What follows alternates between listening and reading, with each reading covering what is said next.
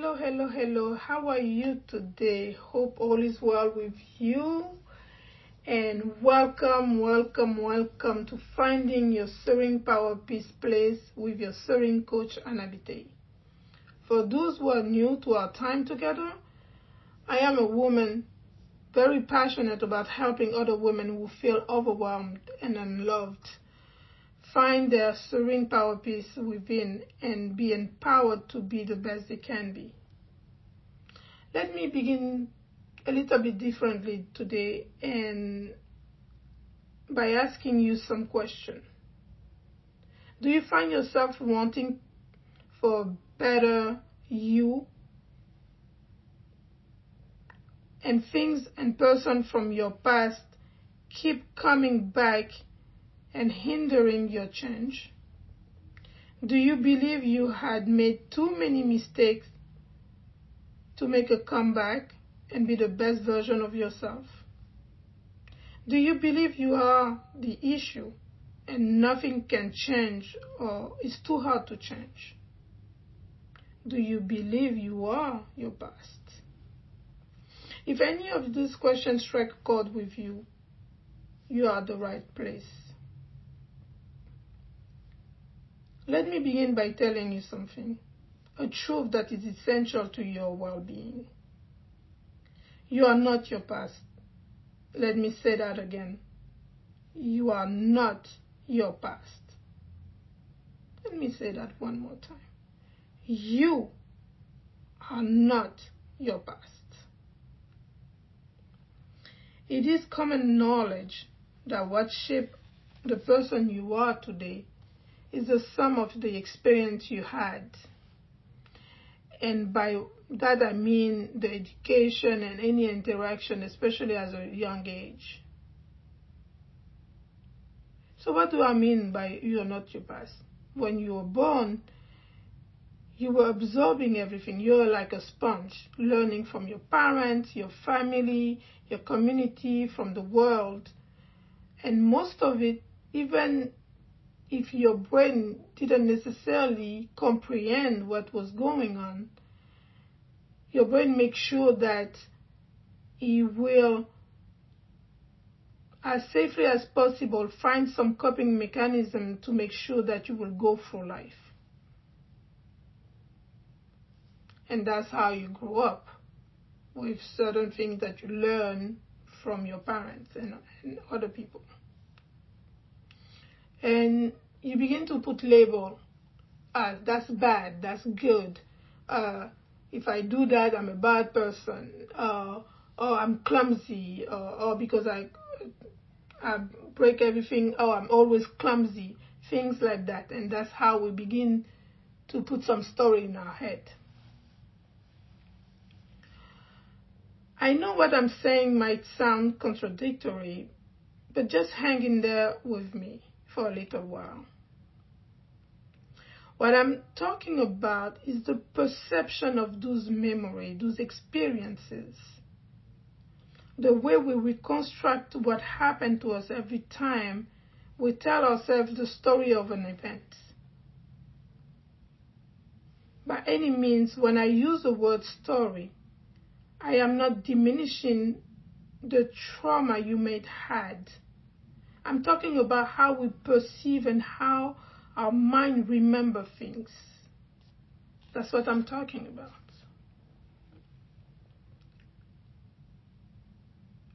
Let's do an exercise. And I'm going to go through that exercise, but for the sake of our time, we're not going to be able to spend too long in there. But I want you to have the steps and to make sure that you can uh, do that exercise several times with different events and see how you perceive it and how to to to to do it properly. So sit comfortably and close your eyes and take several deep breaths. But please do not do this while you're driving if you listen to me while you're driving. Now, think of a time, an event that you remember when you were young. Usually, it's the best, but you can take any any example. But let's take something when you were young. And it doesn't have to be traumatic. It doesn't have. It's just something that you remember, or something too deep. Don't don't. Just begin with something small. You can go to something deeper later on when you're used to the exercise. Maybe for for instance, when somebody said no to you, or some and uh, you're talking about uh, you know that thing or that someone. Some someone says something and you remember uh, where it was, what you were wearing, how it happened, and the feeling associated with that experience. Remember all those details. And every time you think or say something like, it's like you, you remember it. Like, you know, those kind of, do you see what I'm trying to say?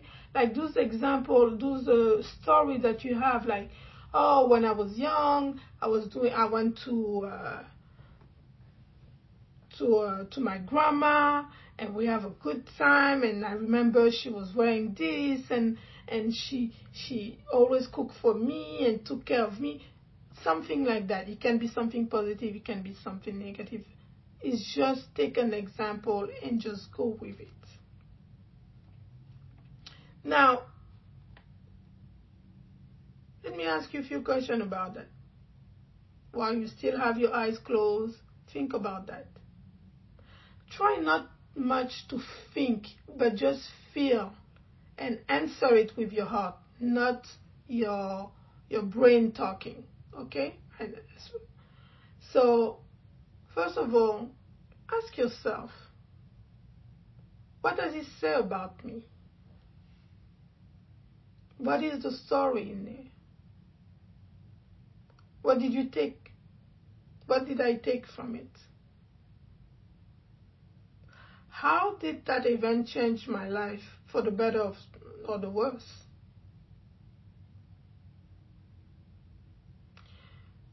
I want you to take the time to answer those questions. I will say pause that recording and just write those questions and think about it for any event that you want to use as an example. and because we don't really have a long time, I don't want you to set a, a five minute, or, no, take the time to know yourself and to go through that exercise to help you figure out how things works. Like I said, there's no wrong time, no right or wrong amount of time, but just take the time to just take the willingness to listen to yourself and recognize what made, made those changes in your life, what shape you as, as well as what you keep saying to yourself about your past. Don't judge it. We're not here to label or beat ourselves up. We're here to find our serene power peace. So we're here to learn from those stories and see how we can reformulate them. Okay? How many times do you remember an event and you talk about it with your sister, your brother, anybody, and you realize that their memories of that event, the story about that event doesn't match yours. And that should show you how it's all about perception and not about fact sometimes and you didn't and you realize that you you forgot some of the the part of the story or you miss um, you took uh, you thought it was somebody else or sometimes the mind has a way to work sometimes we remember vividly certain things and sometimes even what we remember vividly is not what happened it's because we tell the story to ourselves. I want to share something with you. I want to share some something that happened to me and to give you an example of how those those events can shape you and, and make you think that you are your past. When I was 14 years old, I asked my father something and I really wanted it and he said no. I can tell you I remember the tone of voice, his demeanor that day. I still can remember that. And it was more than 30 years, years ago. That event was really not a big thing. It was really something small. But it didn't seem quite harmless, at least for me. I translated as I wasn't enough for him because he said no to me. And it's something that was supposed to bring me joy. And it showed me that I should work harder so people can love me, so my father can love me. So every time I revisited that event, I comforted myself on the fact that I was not much for my father. That little no had such a big impact on myself and some of my decisions for years to come. I didn't get into detail of what he said no to, but for me it was very important. You know how you're young and things seem so important at that time? That was one of those. Now, I know what you're thinking, how something that small can have the consequences I'm describing. Exactly my point. It was not the event itself. It was how I felt and how the story I associated with that event, how I keep on telling myself that same story, reassuring me, making sure that I know that my father was not, uh, I was not enough for him. That's what I'm trying to tell you. My feelings were true. The event really happened. The way I remember may not necessarily be 100% accurate. And I'm pretty sure that if you ask my father about it today, he won't even remember saying no to me at that time. It took some time for me to work on myself as I'm asking you to do that exercise. I work on that. And I realized that my father and his action had nothing to do with me. It was all about him. He was doing what he could with what he had at the time. Again, nothing to do with me or my worth or the fact that he was loving me or not.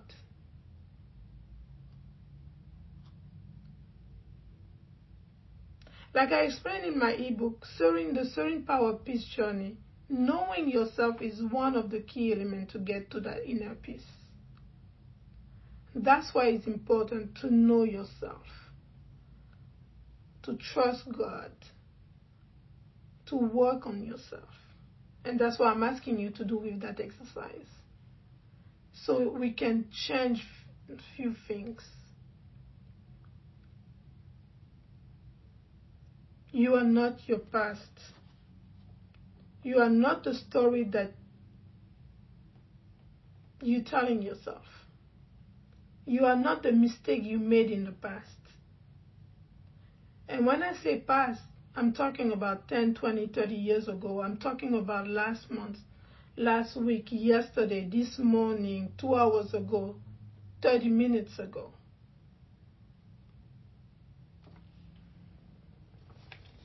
Whatever happened in your life 10 years ago or yesterday doesn't define who you are. As long as you're aware of what happened and you find a lesson in it and work towards making the best version of yourself, you can change that past. So it doesn't define you.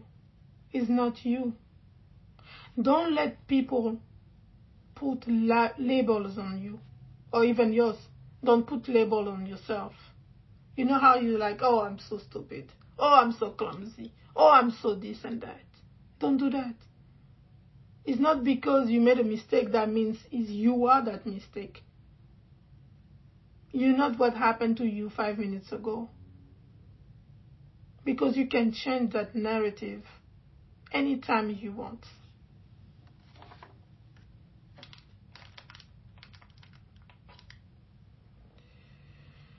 As Tony Robbins was saying, you have to interrupt the storyline. You have to change the blueprint. You have to change the narrative. And to do so, we need to be aware of the story we tell ourselves and make new stories, make a new chapter in our book, our lives. The reason today is called the present is because it's truly a gift. It's a gift to go back to square one, to rewrite your story. It's a gift to try again and again and again. It's a gift that no matter how small you take as a step toward the right direction, you can take that step because you have that gift as the present moment.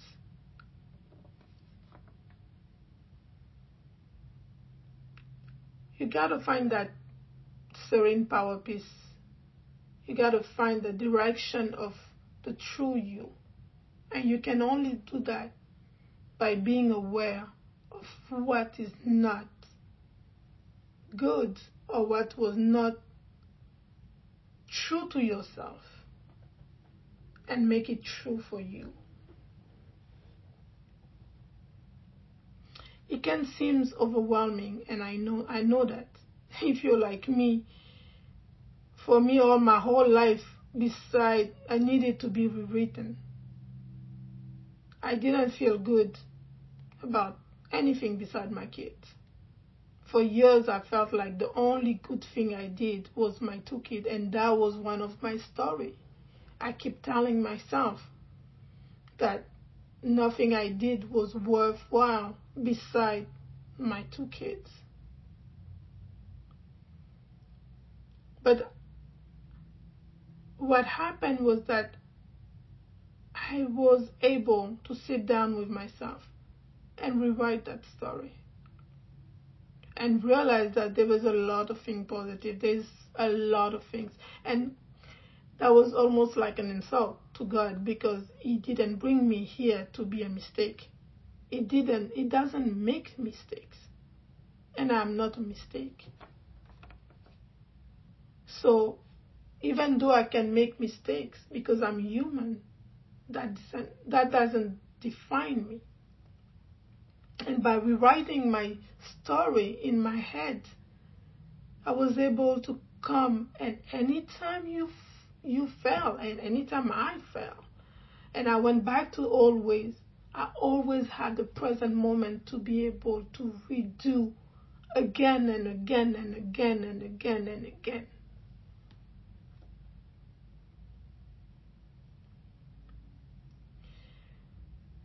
How the you know how they say, the thing goes to, how do you eat an elephant? Mm-hmm. One bite at a time. Yes, it's, a, it's big. It's the biggest mammal on earth. But guess what? The same way you're to eat that, you're to have one spoon. And you're to eat the whole thing. Meaning what? Don't overwhelm yourself with the the magnitude of what you need to change. Just take piece by piece. Just break it up in small pieces Because at the end of the day, it's a life commitment. It's your life. It's not something you do and you stop and, and that's it. No. It's something ongoing. And you take small pieces, manageable for you, and you reward yourself every time you make a step towards your true self. And even the smallest victory, you have to celebrate yourself. Because those gonna be the stepping stone for the biggest, bigger uh, victory. This is what you're gonna use to make bigger improvements. Because you you celebrate yourself with a cup of tea. You give yourself a tap and a pack in the back. Because guess what? You're not going to wait for somebody to do that for you. Otherwise you're going to be miserable if nobody does it. Because at the end of the at the end of the story you know yourself. You are true to yourself. You know your worth. No matter what's going on in your life, you know your worth. You are an amazing creature that God put on earth for some good reason. And because of that, you can't let it go. You gotta fight. You cannot just look your past and say, oh my gosh, I did this, I did that. Even if you were the worst person on earth, you can change. As long as you have the willingness to do that. As long as you recognize your responsibility and you you work with that to make yourself the true you.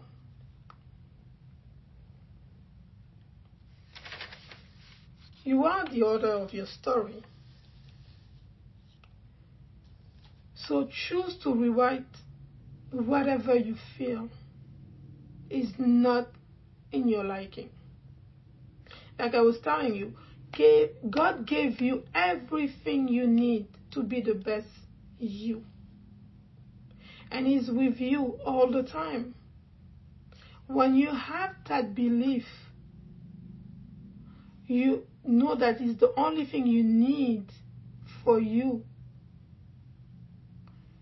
is to make sure that you hold on on that belief and you believe that you are not your past and that you can rewrite your story. And and you can do so by changing your blueprint. So I will I'm going to say that again. You know God gave you everything you need to be the best you. He's always with you. And the only thing you need beside these two facts is the fact that you have to believe that you can rewrite your story because you are not your past, you are not your mistakes. And guess what? You are worth it. So, because of that, you can do anything you put your mind into it. Change your story today by taking the action. Falling is okay as long as you get up and try again, like I said before. Again and again and again. It's not the amount of time you fail, it's the amount of time you get up. You promise yourself you're going to do something yesterday you didn't do. Oh well, yesterday is gone. What are you going to do for today? What you're going to make differently for today? This is just those little. You know, they used to say about the plane how the pilot will put the coordinates into the plane and the plane will go, but time to time it will retweak a little bit because because of the wind, because of the cloud, the the the the plane will shift a little bit. So the pilot will recalibrate a little bit. Uh, anytime he will change a little bit recalibrate to make sure that the plane goes where it's supposed to go. You made a plan? Yes, but things change. Stuff happen. People happen. You made mistakes. Does it change what you really want? Not necessarily, because what you really want is the true you. I'm not talking about, oh, I wanted a car and now I can't have it. No, because I don't have money or because this or because. No, I'm not talking about that. I'm talking about the true self that you're looking for in your life. That doesn't change. You gotta find that true self. And by looking for that, you cannot keep on looking on, the back, on the past, and thinking you are that. Because the more you're looking there and you, the more you are fixating on that, you cannot make the change necessarily to go and find yourself, find your true self. You gotta take that action. You gotta make, you gotta be responsible for your life. You gotta be accountable to yourself. It doesn't matter what other people think. What matters you, what you think about yourself, and how do you sleep at night? I, do you sleep well, saying, "Oh, I did whatever I could today," and if not, tomorrow I will try again to do what it takes. It doesn't matter if it doesn't work or what this person is going to think of you. No, what matters is you and your creator. Are you okay? Stop looking on the back. You are not your past. You are not your past. You are not your past. I'm going to let you with this prayer. It's called the Serenity Prayer. It is something that's really dear to my heart because I'm telling you, we should live by this prayer. God, grant me the serenity to accept things I cannot change, courage to change the thing I can, and the wisdom to know the difference. Living one day at a time, enjoying one moment at a time. Taking trust, uh, sorry, taking this world as it is, not as He will have it. Trusting that He will make all things right if I surrender to His will so that I may be reasonably happy in this life and supremely happy with Him forever and ever in the next. Amen.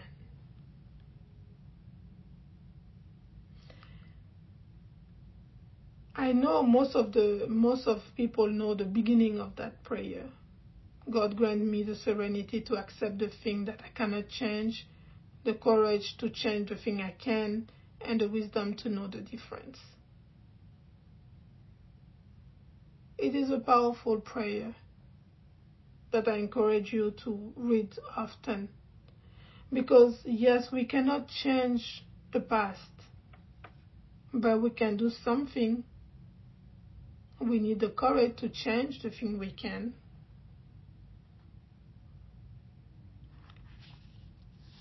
So we need to be able to look forward.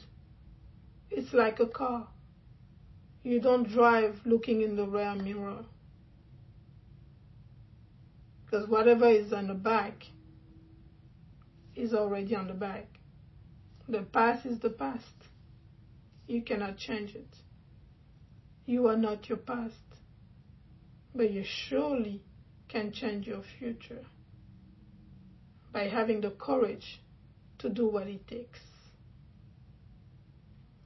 So until we meet again, Take a deep breath. Know and believe you are not your past, that you're the order of your life, and continue on your journey on finding your serene power peace. And most importantly, don't forget to smile.